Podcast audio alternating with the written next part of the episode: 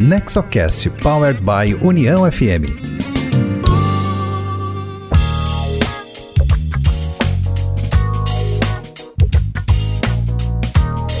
Olá, esse é o NexoCast, o podcast sobre governança corporativa, inovação e empreendedorismo voltado ao desenvolvimento com foco nas famílias empresárias. Hoje trazendo como convidados dois membros da família Eggers, que controlam a empresa Fruc Bebidas. Falamos com Nelson Eggers, que é presidente do conselho, e Aline Eggers, CEO da companhia. O NexoCast é um conteúdo do Nexo Governança Corporativa com a Rádio União e traz a cada episódio um convidado forte para falar de governança, gestão, negócios e cultura empresarial. O NexoCast está no site do Nexo, que é nexogc.com.br, e no site da Rádio União, uniãofm.com.br. Também pelos aplicativos de áudio como Spotify, o Apple Podcast ou Deezer. Siga o NexoCast e receba no seu aplicativo cada episódio novo que entrar na rede. O Nexo Governança Corporativa é uma associação criada por fundadores e sucessores de famílias empresárias para promover boas práticas de governança corporativa, formação pessoal e profissional de novas lideranças, empreendedorismo e inovação. Eu sou Cristina Pacheco, diretora de comunicação do Nexo, e este NexoCast traz duas gerações da família Eggers para falar de sua história de sucesso e também sucessão. Recebemos em uma reunião do grupo o Sr. Nelson Eggers, que é da terceira geração da família e hoje presidente do conselho da Bebidas Fruc, e sua filha Aline Eggers, quarta geração, atualmente CEO da companhia. A seguir, acompanhe o conteúdo dessa reunião. Eu não sabia que vocês queriam uma história completa né, da nossa uh, da nossa empresa mas é, nós já conseguimos fazer muita coisa que fez com que a nossa empresa sobrevivesse né, por 97 anos. É, é uma empresa que daqui dois anos e meio nós vamos completar um século.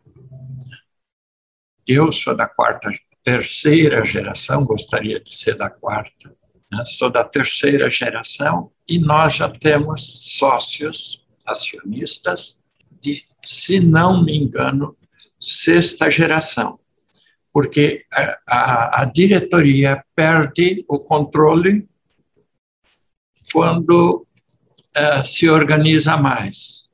Nós temos cinco holdings de, de sócios, todos eles acionistas, sócios, né? e todos eles parentes entre si. Então, eu imagino que são trinta e poucos. Né? Nós uh, temos apenas seis que seis acionistas que trabalham na FRUC. Eu e mais cinco filhos meus. Né? Então, eu tenho seis filhos e Todos eles, os seis, são acionistas. Já fizemos essa, é, esse trabalho da sucessão familiar, a parte financeira. Então, eu vou começar a falar. Eu tenho umas anotações que eu fiz e vocês são todos muito jovens. Se vocês chegarem na minha idade, vocês, eu recomendo para vocês também anotarem as coisas porque a gente não consegue relembrar tudo exatamente como foi. E eu vou falar para vocês a partir do momento que a nossa empresa entrou em a empresa não, não eu pessoalmente entrei em crise. Foi no começo da década de 80. Eu era casado, tinha três filhos. A Aline é a segunda mais velha dos três filhos. O mais velho é, tem uma pequena deficiência intelectual. E eu e minha esposa sempre pensávamos que ele ia ser a pessoa do futuro da empresa. mas ela faleceu muito jovem ainda, e aí eu fiquei pai e mãe. E tive que cuidar da empresa, que eu, ela não estava bem organizada, tive que cuidar da empresa e tive que cuidar dos filhos pequenos. Como o, o Nando, o filho mais velho, com uma deficiência, eu tive que preparar ele de uma forma totalmente diferente do que os outros filhos.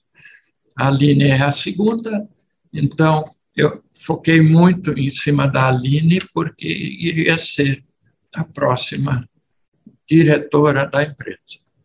Mas ela não podia ser, ela era muito pequenininha ainda. Né? Bem, aí apareceu, vejam só, uma entidade talvez próxima à Nexo, o Nexo. Né? Uh, em Porto Alegre, o professor João Bosco Lodi veio fazer um seminário na Federação e eu fui. Eu eh, tinha acabado de ser presidente da Associação Comercial e Industrial de Lajeado, que, aliás, a Aline também há dois anos deixou de ser, ficou seus dois anos lá como presidente, né? e mas continua apoiando a entidade. Bem, então eu continuava sendo diretor da eh, Associação Comercial Industrial de Lajeado e também diretor da FRUC. Nesses dois, esses foram muito importantes para eu me direcionar e direcionar a empresa, os filhos, como conduzir esse desenvolvimento todo. Foi muito, muito importante. E a partir daquele momento eu comecei a fazer tudo que eu julgava muito correto e muito importante, que até aquele momento eu não sabia, né? e uh, conduzi a minha vida assim. Cinco anos eu fiquei pai e mãe né, dos meus filhos, aí eu casei de novo. Aí eu tive mais três filhos.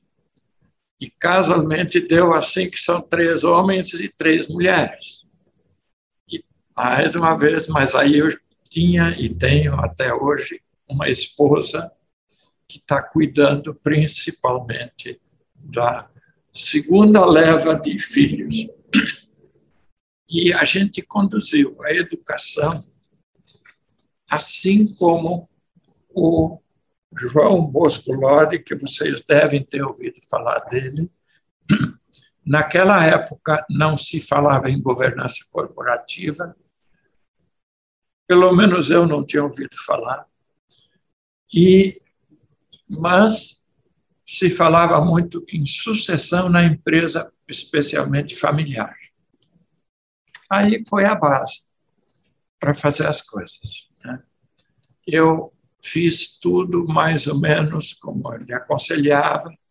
Por exemplo, todos os meus filhos, com exceção do mais velho, não tinha condições, estudaram também no exterior. E nós éramos muito pobres, eu ainda não tinha ido a nenhum país do exterior, nem o Uruguai. Eles foram antes que eu. Estudaram lá. A Aline foi Estados Unidos, né? a Fabiola, que é a segunda, também. E depois os, do outro casamento, eh, os dois rapazes estudaram em quatro países, cada um. Né? E a mais nova estudou em três países. Todos se formaram, todos têm pós-graduação, MBA, e todos viram como a gente conduzia a FRUC. Uma das coisas que eu não concordo quando o pai diz assim: meu filho é o fulano de tal, e eu estou ensinando ele a trabalhar comigo. Ele, eu coloquei uma mesa na minha sala e ele observa tudo que eu faço. E eu fico pensando, se o pai é como eu, que sabe pouco, é, como é que o filho vai é, ser mal educado, né? mal preparado com um pai destes? Eu também, por recomendação do, do professor, é, meus filhos todos trabalharam fora também, fora da empresa. Tem que. A Aline trabalhou um pouco mais de nove anos na Ipiranga e trabalhou antes numa outra empresa, se não me engano. E assim todos trabalharam fora para também sentir como é, é, é uma funcionária normal, não é filha do chefe, não é nada, né? Para aprender, para entender isso também.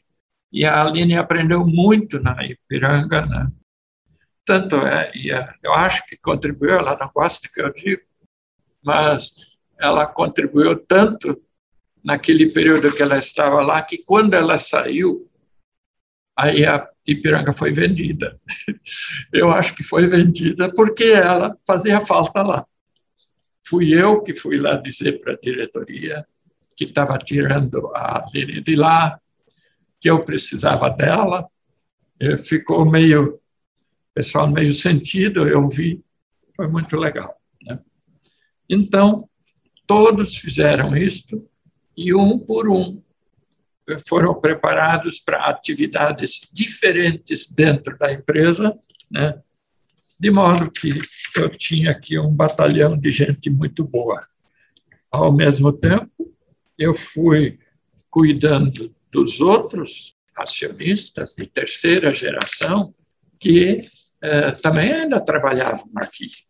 Hoje ninguém mais deles trabalha aqui, mas são acionistas. Eu creio que muito satisfeito, porque com essas mudanças que nós fizemos, a empresa começou a ter melhores resultados. E tudo foi feito quando nós resolvemos começar a, a implantação da governança corporativa, nós ah, no, nos amparamos numa consultoria que nos ensinou como é que deve fazer isto. O encaminhamento estava bem feito, mas não tinha sido concluído. Então, contratamos uma empresa, ela, uma consultoria, ela nos ajudou muito, mas aí já estava na empresa a Aline. E é, algumas recomendações que eu me anotei aqui é, que começamos a governança, então, em 2007, a Aline veio em 2002, ela teve que se ambientar também, né? E ela também acho que nem esperava tanto assim que a gente ia fazer uma mudança muito grande, né? E o que eu coisas muito importantes que eu entendo que os, os jovens é, os jovens empresários, e me parece que vocês têm, eh, todos são herdeiros, né? me parece que é assim que funciona a entidade de vocês. Eles têm que ter, uh, fazer a implantação da governança corporativa quando ainda não tem conflito na empresa. Vocês viram que eu disse ainda não tem, porque as empresas, praticamente todas, elas têm um, um além do começo, nasce, uh, vive e morre né, por causa de conflitos. Quando as pessoas se juntam para fazer uma empresa, eles estão bem. Quando entra a segunda geração, muitas vezes já começa conflito na segunda. E a terceira, então, é a que é a fatal, né? porque o conflito acontece, aí entram estranhos dentro da, uh, da família. os genros e as noras que não têm a mesma cultura da empresa, eles, em geral, promovem uma distorção na gestão. Outra coisa que é muito importante, a, a gestão. E a gestão vai mudando. Tem que se estar inovando sempre, e a Fruc sempre fez isso. Eu, desde que estou lá, estou aqui, porque agora estou na minha, na, na minha sala, aqui na Fruc, em Lajado, uh, eu sempre procurei inovar de tudo que é jeito. As pessoas, muitas pensam assim, ah, inova em produto, inova em desenvolvimento de equipamentos, né? Né, novos equipamentos, etc. E esquecem que a gestão é a mais importante de todas, porque a gestão é que faz essas coisas. Então, nós sempre mudamos a gestão. E é o meu aconselhamento a meus filhos é que não façam como eu fiz. A, a execução não seja como eu fiz ela seja feita por causa da inovação. Inova a gestão também. Então, isso nós temos feito. E o sucesso, ele sempre depende de uma soma de fatores. Um dia, um jornalista me perguntou qual é, qual é que foi o pulo do gato dos, da Fruc para a Fruc desenvolver tanto. Não tinha gato, não deu pulo nenhum, né?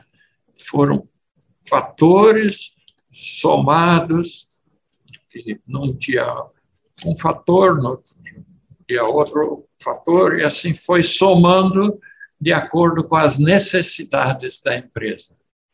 A gente tem que fazer o que é preciso e no momento certo. Isso não é muito fácil, mas quando sobra uma meia hora no dia, pensa no que deve ser melhorado, né? e isso vai dar resultados. Né?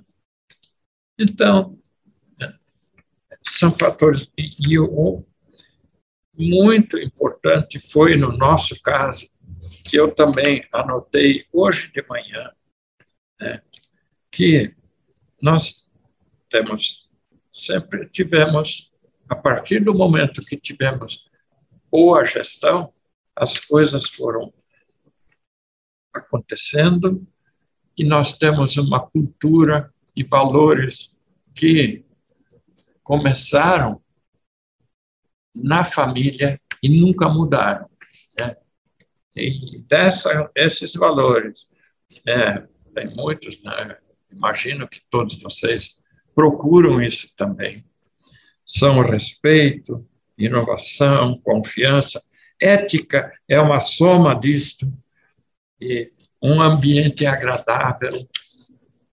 Eu me lembrei, me lembro, que a Aline e eu fomos para visitar um fornecedor nosso, uma empresa maior que nós? E fomos muito bem recebidos lá pelo presidente. E aí ele foi nos mostrar a indústria dele. E nós íamos caminhando e caminhando dentro da indústria, chegava, encontrava com alguns profissionais, eu não chamo de colaborador, eu gosto de profissional. Colaborador só colabora, né? o profissional não. Ele vende o seu trabalho e é responsável pelo seu trabalho. A gente se encontrava com eles, esse presidente não cumprimentava ninguém. Eles olhavam para ele, viam ele passando, parava numa máquina, né? E eles ficavam aí atrapalhados, aí o nosso chefe, e eu e a Aline cumprimentávamos todos eles. Né? Então, é muito importante esse respeito né, que a gente passa para os seus subalternos. E o meu respeito, como eu já fui diretor do PGQP, e não concordo que o PGQP chama as pessoas de colaboradores. Eu acho que não. Né? Se ele não é profissional ainda, vamos transformar ele transformar. E, é, mandamos ele para a escola, se desenvolver. Eu acho que a Fruc, só na fábrica, que nós só temos 150 é, funcionários, né, que não eram profissionais, hoje devemos, destes 150, provavelmente entre 15 e 20 são engenheiros e que entraram como operários. A nossa diretoria, também eu tenho esse cuidado, a nossa diretoria tem quatro diretores, dois são familiares e dois são não são familiares. São um é, nós contratamos ele no mercado para nos trazer conhecimento do mercado e o outro foi operário básico lá da base e hoje é diretor, tomou o meu lugar. Né? Perdi o lugar para ele, mas eu vim avisando ele, olha, confio em ti, tu está fazendo, estudando bem e trabalhando bem, dando bons exemplos. Hoje ele é diretor industrial. Né? Então, são, são coisas que nós fizemos eu acho que eu vou parar por aqui, porque a Aline vai falar agora sobre essa transição, como é que foi e tal, né? que isso é muito importante. Mas eu dei uma pincelada sobre o que a gente foi conduzindo. E, mas eu também eu estudei, eu leio muito nessa pandemia eu li muitos livros. Eu acho que eu li uns 50 agora só nessa pandemia. Né? E o que, que mais eu podia dizer para vocês? Eu acho que é isso, porque vocês devem estar ansiosos para ouvir a Aline falando, né? E eu estou muito feliz. A nossa empresa começou a depois que nós organizamos ela, ela começou a dar muito resultado, bom resultado. Somos muito respeitados no mercado, no nosso mercado. Vocês imaginam, nós, nossos concorrentes fortes são multinacionais, marcas internacionais. Imagina, no refrigerante. É, nas outras bebidas também, são só empresas grandes. As pequenas não, provavelmente não estão, não são associadas do Nexo, né? porque não valorizam. E se eu puder colaborar, uh, podem usar, nos usar como exemplo, porque é a organização que traz os resultados. As marcas nossas muito importantes foram Fruc, são Fruc, que é, acabou virando nome da empresa, é, são Água da Pedra, que é líder no Rio Grande do Sul em água mineral, Fruc Guaraná também é líder em refrigerante de Guaraná, no Rio Grande do Sul, e assim a gente vai levando, conquistando a liderança a água, água da pedra, vocês devem estar tomando toda essa água aí, ela agora só tem 20 anos de existência. Entendeu? Água da pedra com gás. Vi pela tampa. e esta aqui é sem gás, azul. A outra é verdinha, né? Então, é, a Água da Pedra tem só 20 anos de existência. Nós lançamos há 20 anos atrás, do zero, quando estava em 2012, ou seja, 12 anos, 11 anos. Aí, no nosso planejamento estratégico, essas coisas todas tem que fazer também, né? Nós uh, lançamos o objetivo de, em 2016, nós iríamos ser líderes no mercado gaúcho de água mineral. Ah, quando no ano seguinte nós compramos, nós não comprávamos antes, a pesquisa Nielsen, aí nós vimos que nós já éramos líderes. Né? E colocamos lá para cinco anos na frente ser líder. Já éramos líderes. Então, em 11 anos, nós conseguimos a liderança no Rio Grande do Sul de água mineral, que também tem empresas muito grandes que uh, vendem e que eram líderes. Uma já desapareceu. Né? E nós queremos crescer, passar dos 40% do mercado, share de mercado. Né? Bem, informações de como nós fizemos a marca Fruc, como fizemos a água da pedra, eu não posso dar porque eu quero que a Aline conta para nós né, é, todo esse desenvolvimento dessa passagem da terceira para a quarta geração e na nossa é, família temos já é, pequenas crianças de sexta geração. A gente consegue acompanhar. Então, muito obrigado por terem nos convidado e a Aline vai dar informações bem importantes para vocês. Tá bom. Obrigado. Prazer estar aqui participando, exatamente dois, exatamente dois anos após o nosso encontro presencial né, em Novo Hamburgo.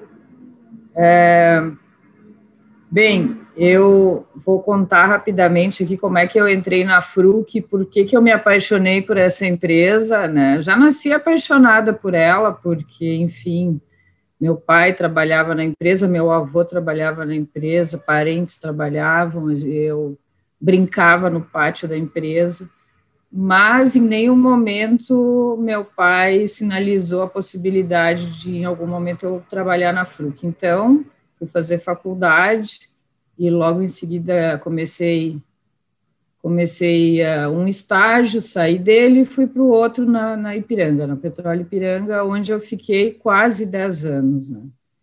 E tive uma experiência excelente lá, onde eu trabalhei na holding, na principal holding do grupo, próxima aos acionistas do Grupo Ipiranga, então uma convivência muito intensa com os acionistas, e vivenciando a complexidade de uma empresa familiar, porque apesar de muito grande, ela era familiar, né? O controle estava na mão de, de uma grande família, assim.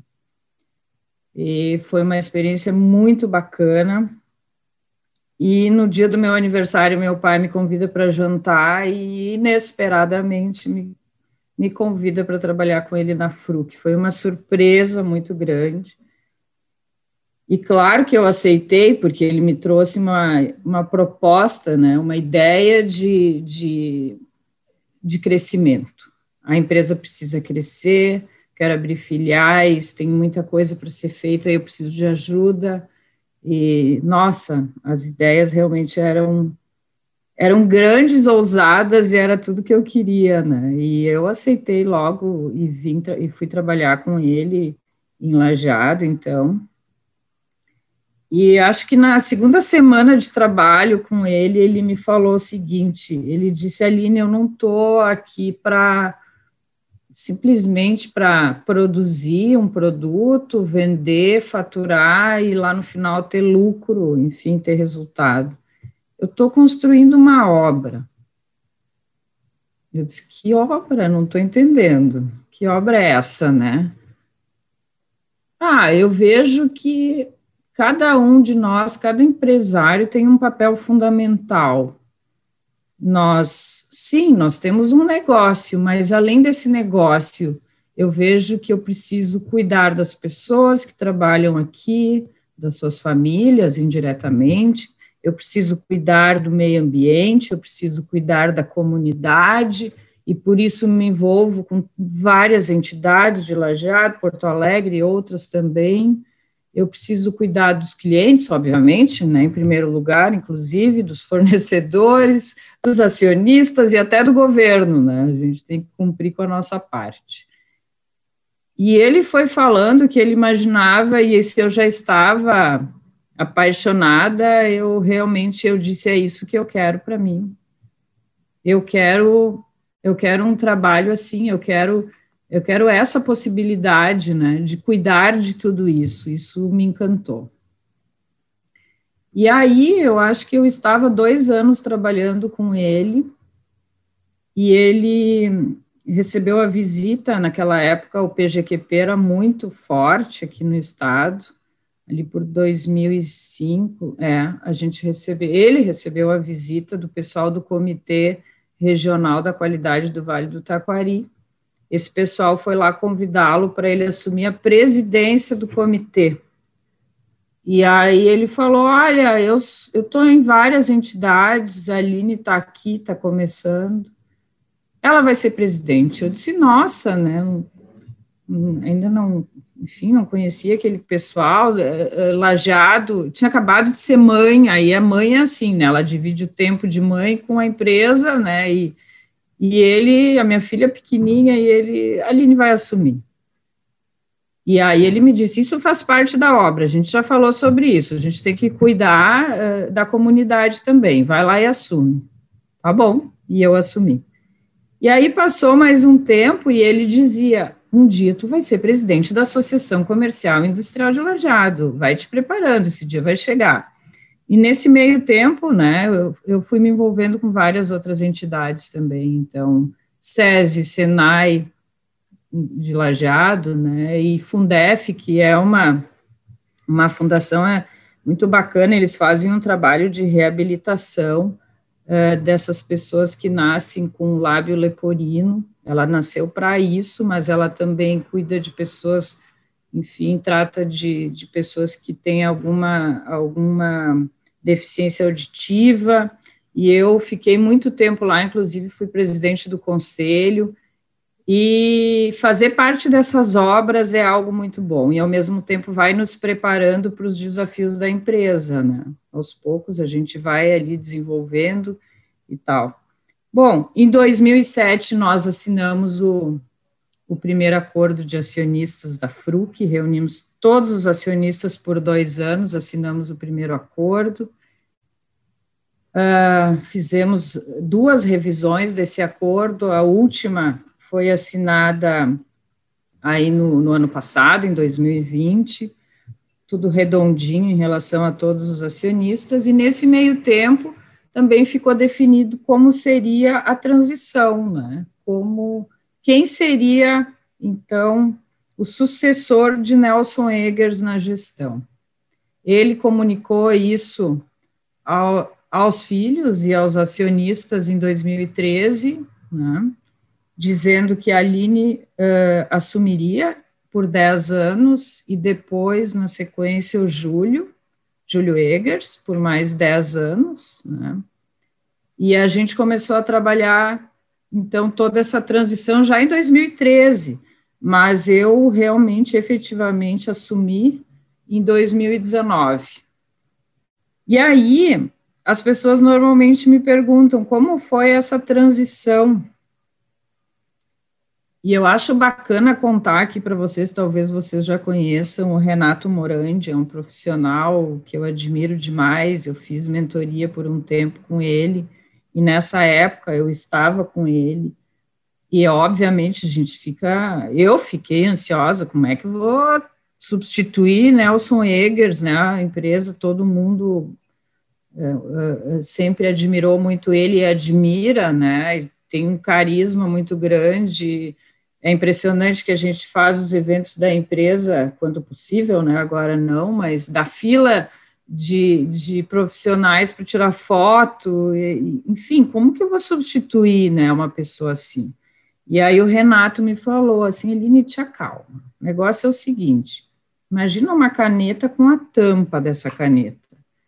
Tu não vai substituir, ele não vai te passar o bastão, tu vai pegar a caneta e vai continuar a corrida, né? Tu vai segurar o corpo da caneta e ele a tampa. e tu vai precisar dele o tempo todo. E tá tudo certo. Tu vai ter vários momentos que tu vai ter que sentar com ele, conversar com ele, trocar ideias, a experiência dele é extremamente importante para ti. E aquilo foi algo assim que me deixou muito tranquila, porque nesse meio tempo também eu fui conversar com alguns empresários que já tinham passado por essa transição. E um deles me disse o seguinte: Aline, faz o seguinte, ó. Aqui na empresa eu fiz assim. É, no momento que eu assumi, eu fui direto para a sala do diretor-presidente. Meu pai não pôde mais usar a sala, ele teve que, enfim, escolher uma sala depois, uma sala menor. Eu proibi todos os diretores de falarem com ele, porque eu sabia que ia dar ruído se, se, se os diretores tivessem acesso a ele. Uh, ele passou a não poder mais falar com a imprensa, uh, ou, né, falar também com a equipe. Nossa, e eu voltando para Lajado, dirigindo meu carro, assim, só pensando, né, em tudo que eu tinha ouvido, falei, não faz sentido não quero nada disso, né?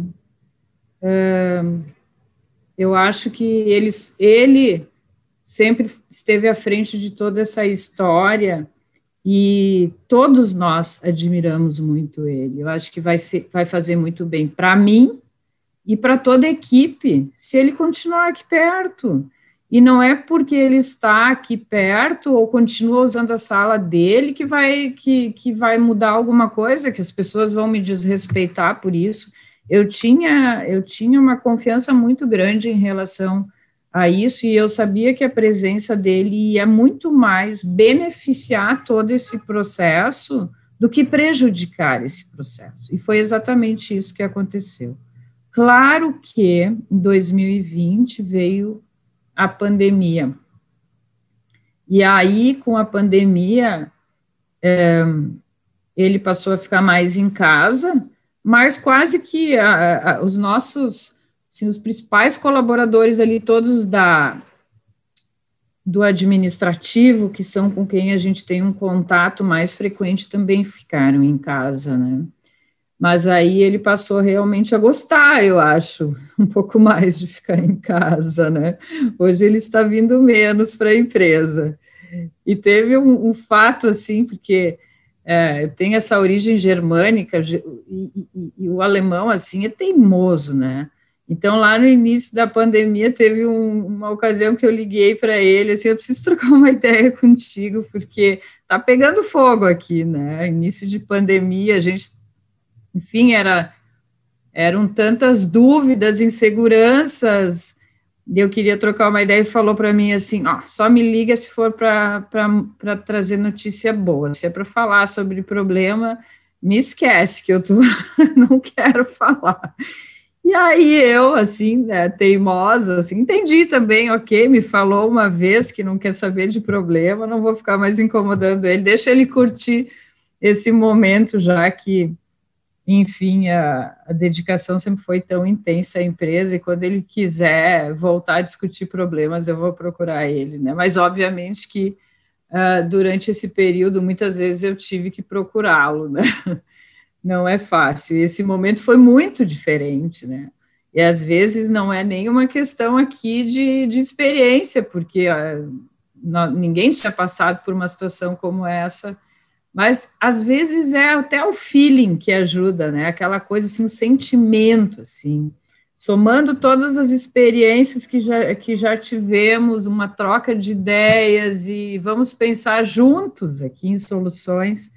Então, muitas vezes eu tive que ligar para ele e buscar a ajuda dele nesse período tão difícil que a gente passou. Mas confesso para vocês que quando eu entendi o que o Renato Morandi disse, eu fiquei mais tranquila. E uma outra coisa também que muitas vezes as pessoas me questionam, como é substituir um líder como ele, né? E aí, numa conversa com ele mesmo, logo no início, ele me disse assim: Aline, eu fui construindo o líder que eu sou ao longo dos anos. Eu não nasci como eu sou. eu fui construindo. Isso levou uma vida inteira. Não queira me substituir como eu sou hoje. Construa a tua liderança. Isso também foi algo bem importante para mim, porque eu achava que eu precisava substituir o Nelson Eggers do jeito que Nelson Eggers é, especialmente quando se fala de uh, relacionamento com as pessoas, né? de estar nos lugares, né? de participar uh, do, dos eventos, de, enfim, estar disponível à nossa equipe, e tem muita coisa bacana que ele fazia e vai continuar fazendo quando a gente voltar à atividade normal. Por exemplo, toda a integração de funcionário ele sempre participou. Então, entra, entram novos funcionários, ele recebe todo, todo aquele grupo de pessoas, conversa com eles, né, conta um pouco da história, mas especialmente está ali para uh, fazer essa conexão verdadeira assim entre time novo e a, e a nossa empresa. E isso é algo que é extremamente importante, pode parecer banal, mas é, a equipe cita isso como um dos grandes diferenciais da FRUC. É uma coisa impressionante como a equipe se sente valorizada por ele dedicar 15 minutos na entrada de um novo profissional. E não é individual, né? É um grupo de profissionais, entra num determinado dia e ele está lá recebendo essas pessoas. E isso é incrível, assim. Então, eu achava lá no início que tudo que ele fazia eu teria que fazer também. E eu passei a entender que não, a gente vai construindo e cada um vai imprimindo o seu estilo, o que foi bem interessante, né? E, enfim, hoje a gente está vivendo um, um, momento realmente muito desafiador ainda, né? A gente ainda tem muita dificuldade de olhar para frente e traçar um caminho. A gente está, neste momento, discutindo, por exemplo, o planejamento estratégico da FRUC. Inclusive, quando eu sair daqui, eu vou ter uma reunião hoje até à noite, aí vai ser uma reunião longa, é, uma das etapas da elaboração do nosso planejamento estratégico, mas é, é uma grande dificuldade de olhar para frente e traçar alguma coisa, a gente está sentindo.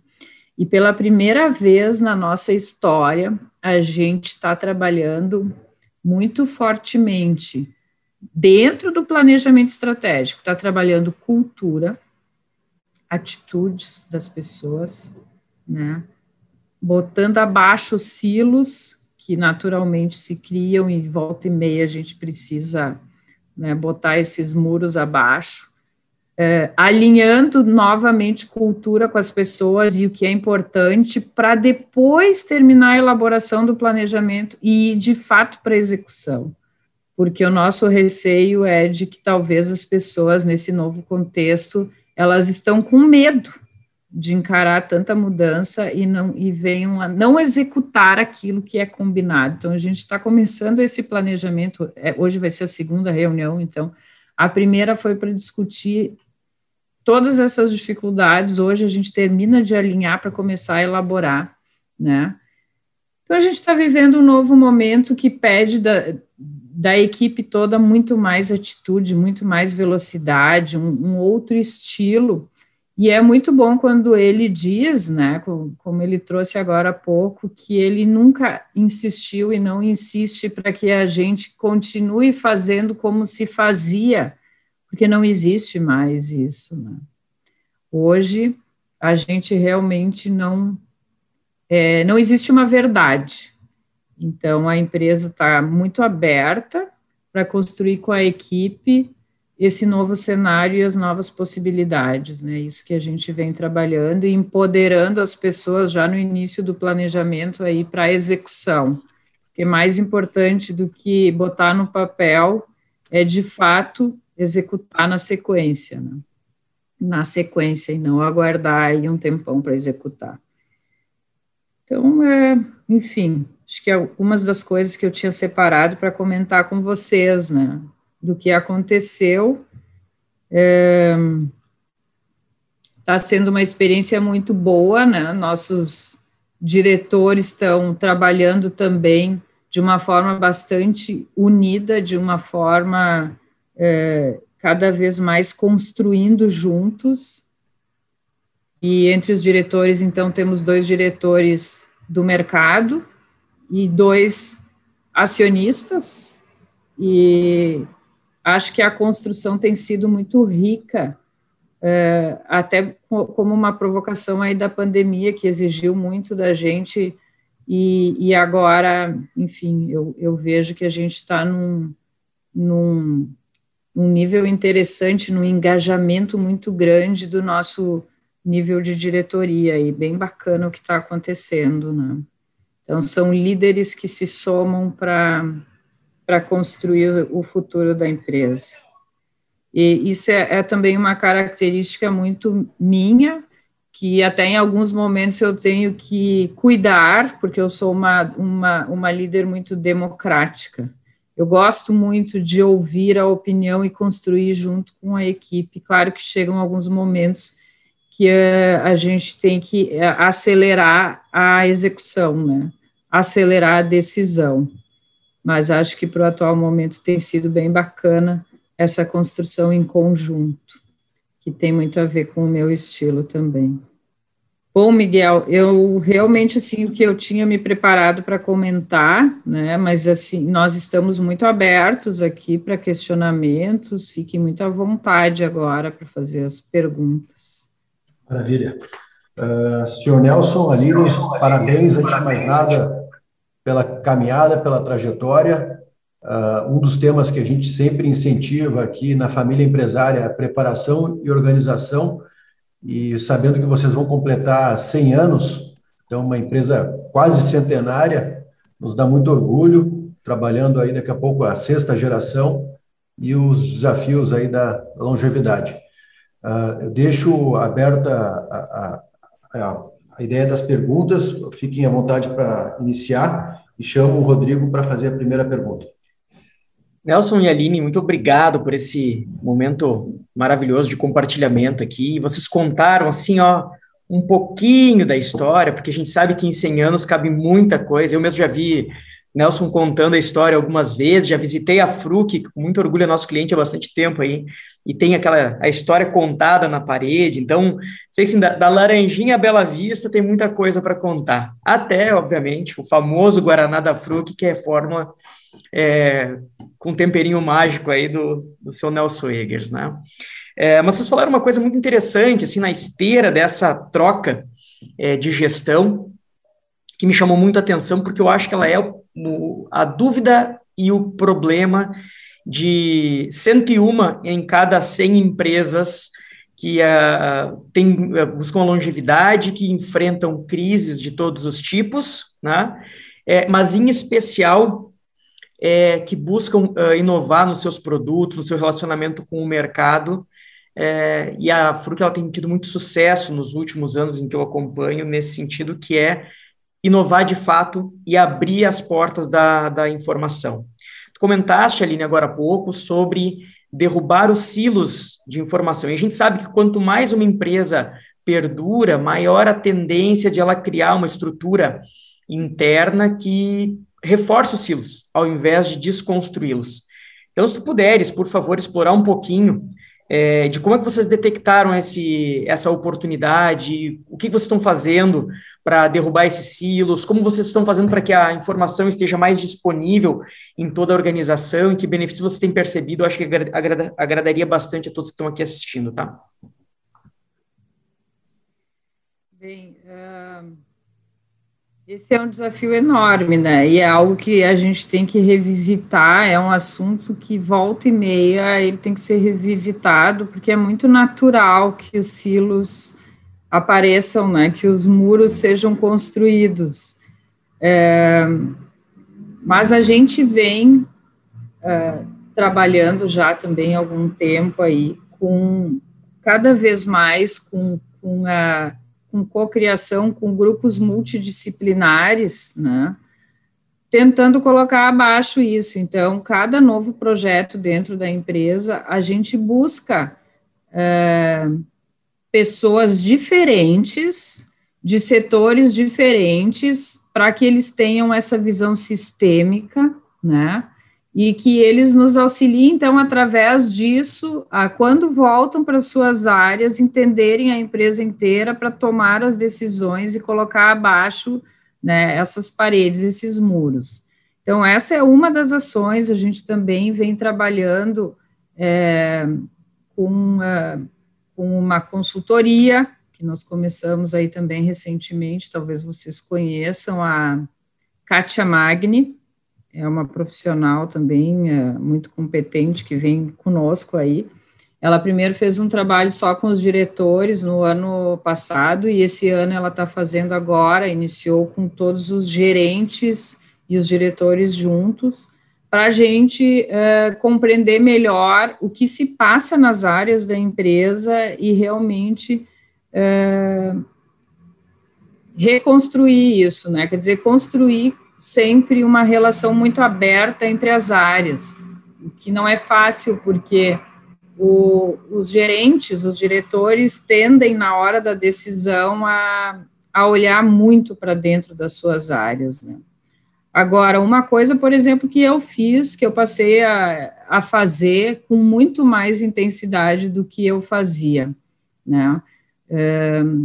eu passei a circular mais, eu passei a visitar o cliente pelo menos um dia por mês, que eu passo na rua, sentindo a dor do consumidor, a dor do cliente. Ontem, por exemplo, segunda-feira, segunda e terça, eu passei esses dois dias em Blumenau e depois Florianópolis, fazendo rota de venda, entendendo as dores, tanto é, do cliente e consumidor, quanto da equipe que está lá na rua, porque quando eu estou sentada dentro do escritório, e só ouvindo uh, o que chega a mim, eu não consigo sentir o que de verdade está acontecendo. A minha visão é absolutamente diferente. E também no meio de tudo isso, esse ano a gente adotou uma prática bem bacana, né?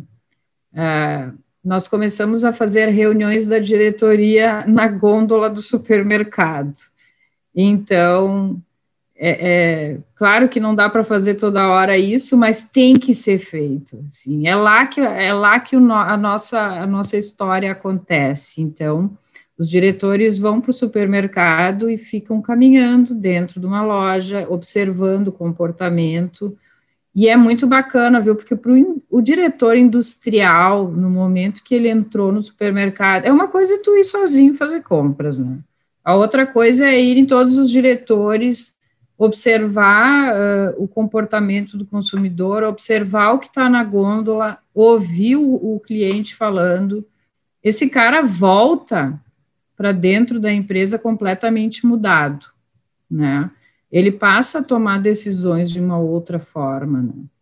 Então, é, essas são pequenas ações que a gente vem adotando aí ao longo deste ano, especialmente, é, onde a gente passa a ser mais protagonista, né? Em vez de eu ficar sentado ali esperando alguém me trazer e vou, vou pensar se, se me convenceu ou não a respeito daquele fato, vamos sentir lá na pele o que está acontecendo. Vamos acompanhar um, um gerente que está indo para o mercado atender é, né, os seus clientes. Vamos junto. E aí tem que ir é, não só a área comercial ou, ou alguma outra área que tem contato direto com esse cliente. Tem que ir.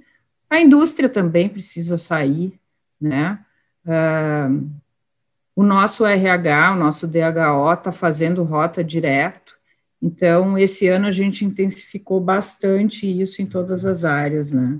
Essa troca, especialmente com o mercado. A gente vem fazendo um trabalho forte aí que a gente chama, né, do do cliente no centro, que é um desafio muito grande para uma indústria, porque a indústria ela nasce focada na excelência do produto.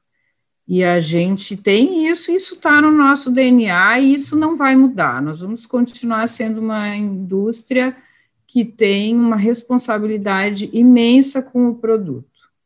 Mas a gente precisa sentir o que está acontecendo lá fora, e isso não é só para o diretor comercial, né? é, para o diretor industrial também.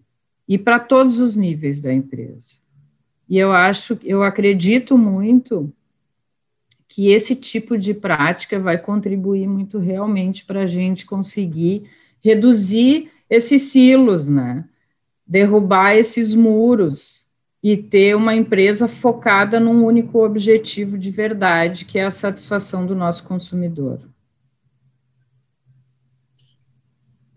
Queria fazer uma pergunta, uh, Nelson e a Aline, se puderem falar um pouco na trajetória do Conselho de Administração da FRUC, a partir do momento que vocês criaram o conselho, como é que foi a participação dos conselheiros independentes uh, e de que forma também vocês avaliam uh, as expertises ou áreas de conhecimento desses conselheiros para contribuir com o processo de sucessão e também com o crescimento da empresa. Se puderem falar um pouco do conselho. Eu acho que eu, como conselheiro, né, desde 2007, eu acho que sou. É, inicialmente, eu participava da, do conselho e da diretoria. Eu era presidente do conselho e presidente da diretoria. Agora, eu sou só mais presidente do conselho e a Aline, presidente da diretoria. O, esses conselheiros externos, eu acho que nós sempre fomos muito felizes. Né? A, a escolha que nós fizemos, eles contribuíram muito e continuam contribuindo, são outros. Né? Agora, não é mais. O único que era, era eu, do conselho, e uh, os outros eram profissionais, muitos deles sempre eh, conselheiros em outras empresas. A gente cuidou que eles não fossem conselheiros de empresa concorrente nem de cliente. Né? E, então, eles tinham uma dedicação maior. Uh, inicialmente, uh, eram cinco os conselheiros, e todos eles representando uma holding né, de acionistas. Agora a gente não tem mais muito esse cuidado de ser uh, representando uma holding ou a outra holding, são conselheiros da empresa. Mesmo o conselheiro indicado pela, uh, uh, pelos minoritários, pelos, pelas holdings minoritárias, mesmo estes conselheiros, eles olham para a empresa. Né? Não, o problema deles, a questão, o trabalho, o foco é a empresa, tem que ajudar a empresa, não, não é conflitar com, uh, conflitar com acionistas, uh, puxando para um lado, para o outro. Nós olhamos aprendemos isso também. Né? No começo a gente tinha algumas dúvidas. Agora não, agora é o dia, próxima semana, na quarta-feira, vai ser uh, a reunião, os conselheiros já estão recebendo os materiais, que eles já podem ficar analisando em casa, e nós temos dois eu como presidente, que sou da empresa. Né? Dois é, conselheiros moram, os dois moram em Porto Alegre, né? e eles também são conselheiros de outras empresas. Mas a gente também tem o cuidado de que não tenham mais, mais do que cinco uh, participações, mais do que cinco empresas. Né? E uma conselheira mora em São Paulo, nós fizemos as reuniões virtuais, né? então não, não tem dificuldade maior, né? porque é, como essa reunião que estamos fazendo com vocês aqui agora, fizemos nossas reuniões virtuais, inclusive na última reunião, ou penúltima, eu perguntei, vocês estão todos em casa? Onde é que vocês estão?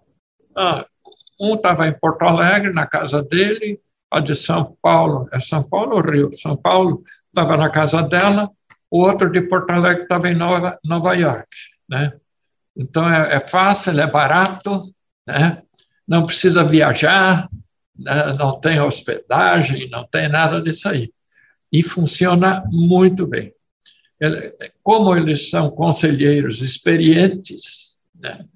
Eles também nos ensinam muito né, o, o, tipo de análise de, de, material que a gente tem que mandar para eles. Né? E eu ainda continuo aprendendo com eles. Né? É assim que funciona, funciona muito bem, sem conflito. Acho que só para completar, esses três conselheiros externos, né? Bem, da minha parte, agora a Aline não não ativou o som. Não? Agora sim. Agora sim. Então, só para completar, né, esses três externos, é, nós, um deles é a área, a, a experiência dele é muito forte em marketing, o outro é mais na área administrativa financeira, e, e, e, essa de São Paulo, que é a mais recente no grupo, ela tem uma experiência muito bacana em transformação digital. Né? Então, é um, é um grupo também multidisciplinar, é um grupo, é, vamos dizer assim, extremamente comprometido com o negócio e que nos coloca num compromisso enorme todo mês, né, de evoluir de uma reunião para outra. Tem sido muito bacana, acho que a empresa evolui muito com o conselho, desde o primeiro conselho. Esse já é o terceiro, essa é a terceira formação de conselho que existe dentro da FRUC, mas eu diria assim que uma empresa como a nossa jamais poderia abrir mão de um conselho ativo como ele é. É muito bacana e realmente a assim a a nossa equipe também de diretores e gerentes acaba aproveitando muito a experiência dos, dos, dos conselheiros. A gente não vai, jamais, a gente vai para uma reunião de conselho para mostrar apenas o que está dando certo.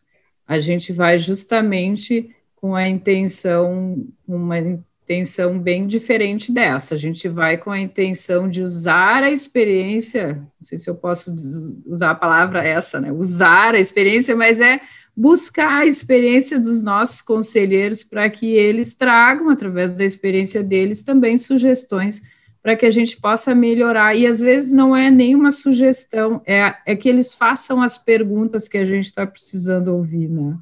Então, eh, a nossa relação com o conselho é muito bacana e muito transparente.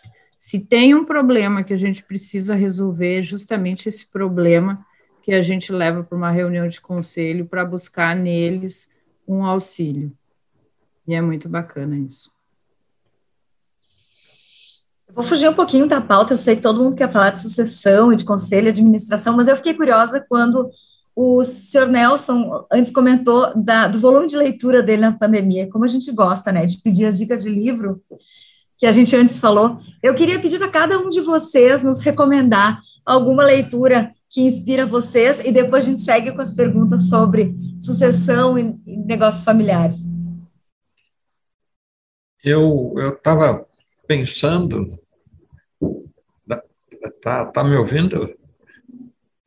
Tá é, de fazer uma relação dos últimos aí, 10, 15, 20, porque, olha, estou lendo um livro, chama-se Homo Deus. Né? É o mesmo autor do Homo Sapiens. Esse que eu estou lendo. E eu não sei dizer o, o nome dele, do autor, porque é um, um judeu, professor filósofo e sei lá o quê. Né? Então, não seria isto?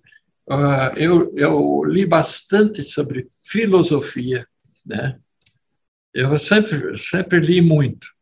Eu me lembro que um ano eu estava estudando em Porto Alegre, eu era jovem, eu não tinha dinheiro para comprar livros, eu ia na biblioteca pública e lia lá E eu li 52 livros num ano. Um livro por semana fora de casa, né? lá na biblioteca. Então, né, muito legal. Eu, se é para eu dizer, antes do, do Deus, agora está me esperando é o, o Berta, que é o segundo diretor da Varig, né? É o presidente da Varig, o segundo. Está me esperando, a minha mulher está começando a ler ele, agora a gente lê em casa, tem dinheiro para comprar o livro. Então, eu gostaria de te mandar uma relação de livros que a gente está lendo. Né? Aí eu faço completo com o nome, o título do livro e né? É, porque eu até faço confusão naqueles títulos. Um sobre filosofia, outro Olavo de Carvalho, né? Esse aí tem vários, né? Que é bom ler. Ele é meio, né? quer, quer complicar. Pode ser assim? Se a Aline quer dizer agora os que ela está lendo. Mas a gente espera a sua lista, seu Nelson. Sim. Depois a gente espera a sua lista que a gente depois compartilha. Que legal. Obrigada. A minha secretária está aqui já vai me cobrar isso e ela Olha vai só. passar. Tá? Aline, contigo então, Aline. Pois é, eu comecei a ler agora Inteligência Positiva, né, do, do Shirza, Shirza Shamini. Mas uh, não, não posso comentar ainda a respeito desse livro, estou muito no início. Agora, um livro que eu li, é, se eu não me engano, foi, é, foi durante a pandemia, no ano passado, mas no início ele me marcou muito, é, que é o livro do Galói, o nosso gaúcho Galó, né? que ele fala, ele traz muito essa questão do poder do encantamento, e a gente está na FRUC vivenciando muito isso, de colocar o cliente no centro, né? De, de entender as dores do cliente. Então, além dele trazer muito tudo isso, é bacana, porque no final de cada capítulo ele faz um resumo dos aprendizados, e eu realmente me encantei com o livro do, do, do Galó. Ele é quase que um livro de cabeceira para mim, assim, porque ele me trouxe muitos insights. O livro realmente é muito rico, né?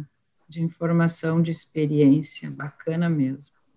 Aline, eu, eu, eu sugiro lerem, se encontrarem, meus 73 anos de vida. Esse é de um de um camarada alemão que foi ministro da economia, das finanças da Alemanha e ele passou, ele foi do que, que acabou com a inflação na Alemanha lá pelos anos 1930. E quando Hitler assumiu, ele ficou o Hitler convidou ele para ser ministro do governo do Hitler. Né? E ele acabou, tinha acabado com a inflação, ele era mais importante do que os, o, o presidente, eu não sei quem lá na Alemanha, né? e ele conta a história dele, e o prefácio deve ter umas 40, o prefácio do livro brasileiro né, em português. Ele deve ter umas 40 páginas e é, é escrito por um desses companheiros lá do Fernando Henrique Cardoso, que fizeram o Plano Real.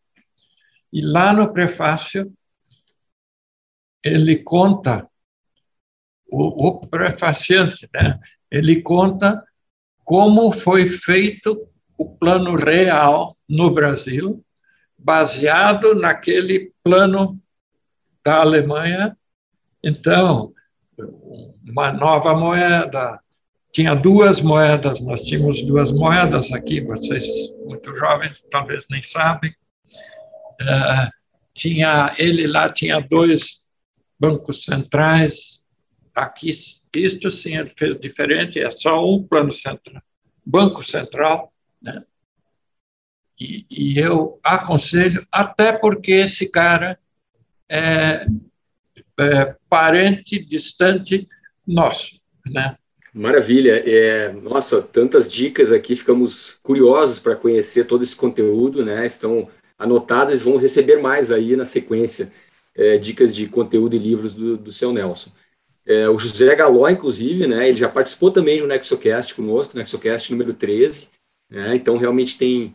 É, fantástico, assim, é, é muito rica essa experiência dele, décadas como presidente da Lojas Render, presidente do conselho, realmente, eu não, assim, não, não li ainda o livro dele, mas tenho muita vontade.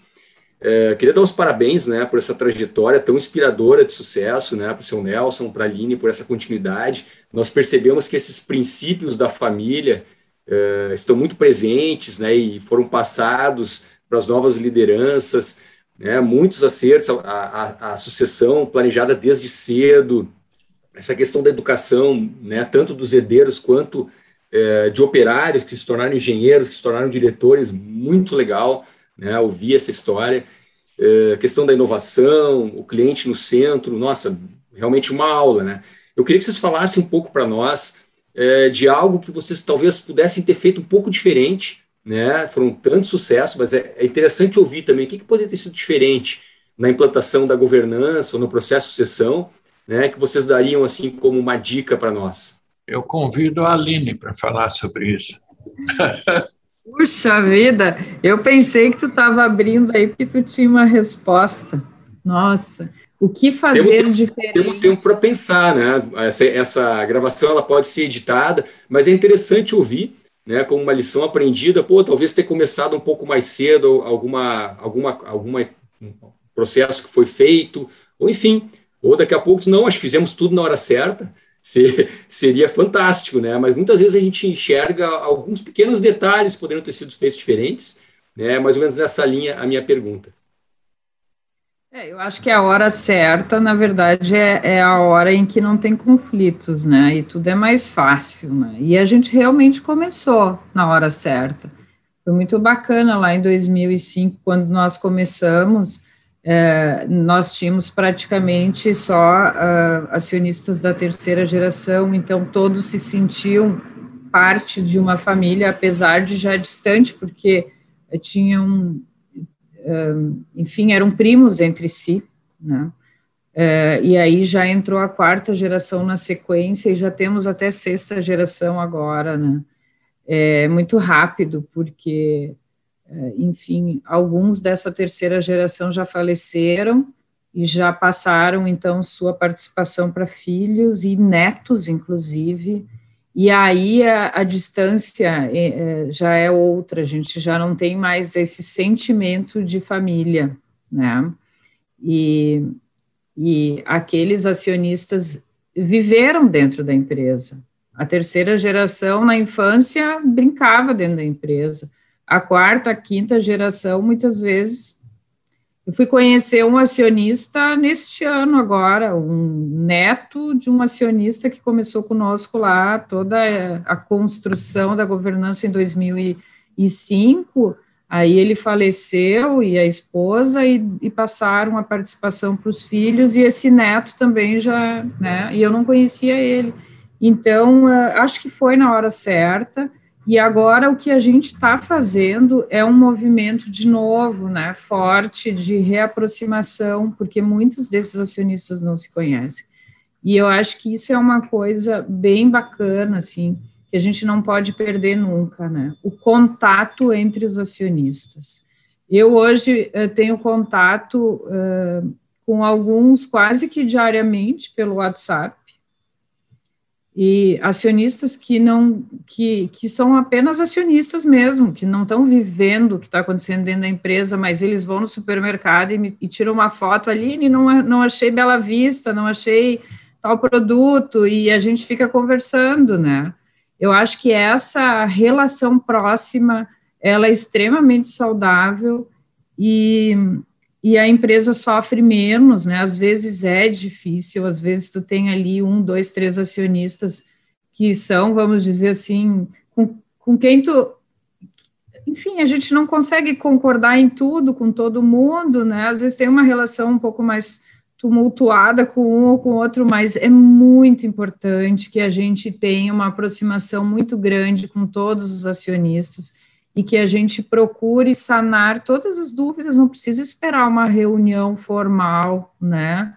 É, a, gente, a gente pode estar tá tendo conversas é, informais e muito saudáveis, eu acho. Isso é uma coisa que a gente está passando a fazer mais agora, né? O, eu, inclusive, marquei agora já uma reunião formal é, para o final aí do mês de outubro para reunir os acionistas e conversar um pouquinho com mais tempo, né? Porque o WhatsApp ele te resolve algumas coisas, mas ele não serve para tudo. Então, a gente de tempos em tempos precisa ter a presença de todo mundo para ter conversas francas e abertas. Assim. Só que quando o acionista está mais informado, ele vem ele vem com outro espírito para uma reunião dessas, né? Ele vem para contribuir. E isso é bem bacana. Então, acho que é isso, assim, é nunca, nunca perder a proximidade com todos os acionistas, mesmo uma empresa como a nossa, aí quase 100 anos, e eu realmente preciso verificar quantos acionistas hoje são acionistas das holdings, das cinco holdings que nós temos, porque, enfim, muitos já faleceram e eu não sei hoje quantos nós temos, se são 35, 40, 45, mas a, a ideia é estar sempre, pelo menos com um de cada holding, a gente tem que ter um relacionamento muito próximo, e isso a Fruc tem com pelo menos um dessas cinco holdings, um relacionamento intenso para que não fique assim, enfim, parecendo que. Enfim, quando eles não têm informação, muitas vezes surgem muitas dúvidas, né? Então é importante a gente estar próximo, isso eu acho muito bacana. Acho que a principal dica que eu daria era essa, né? Seria essa. Uma coisa importante eu posso estar falando, Sim. houve, que eu achei importante, eu já transferi, porque eu era majoritário, eu tinha 52% das ações da empresa, como eu tenho seis filhos, eu dei 8% para cada um, né? e eu fiquei com quatro. Então, eu sou um acionista menor do que o menor acionista da, não, da, da holding, né? E, e, o que eu gostaria de explicar, nós temos cinco holdings, todas elas eu estruturei, né? A holding número um é NE Participações, a número dois é TE, meu pai.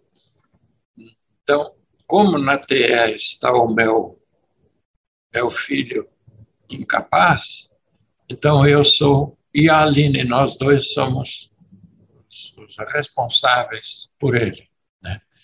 Né? E essas duas da holding somam 52%. Né? A outra holding é a da minha irmã, né, que tem 8% também, são 60%, e mais duas holdings de dois ramos familiares diferentes. Isso dá os 100%.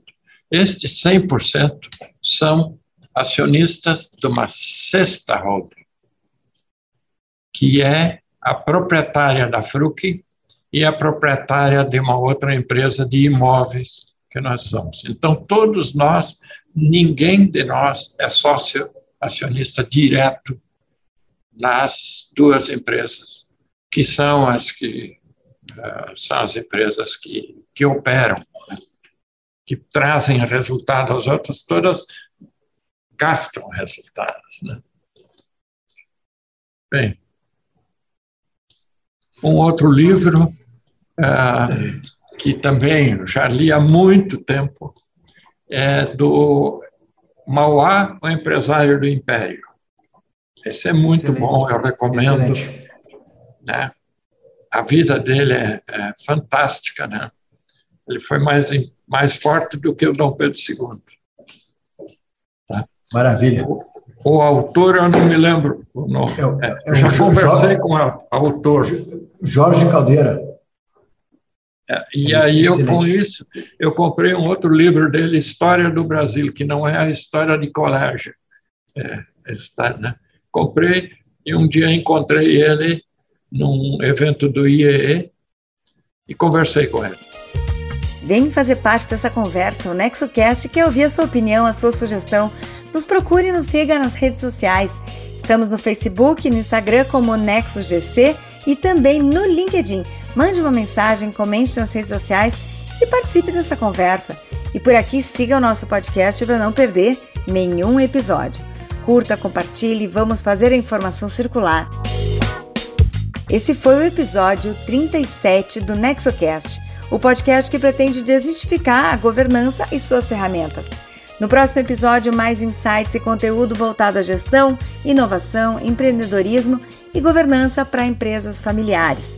Estiveram conosco na técnica da Rádio União, na operação de áudio, equalização e edição, os profissionais Luiz Felipe Trevisani, Ramon Ram, jornalismo com direção de Rodrigo Giacometti.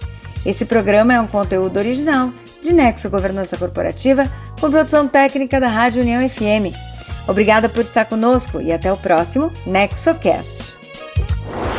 NexoCast Powered by União FM. Uma produção Nexo Governança Corporativa e Rádio União FM.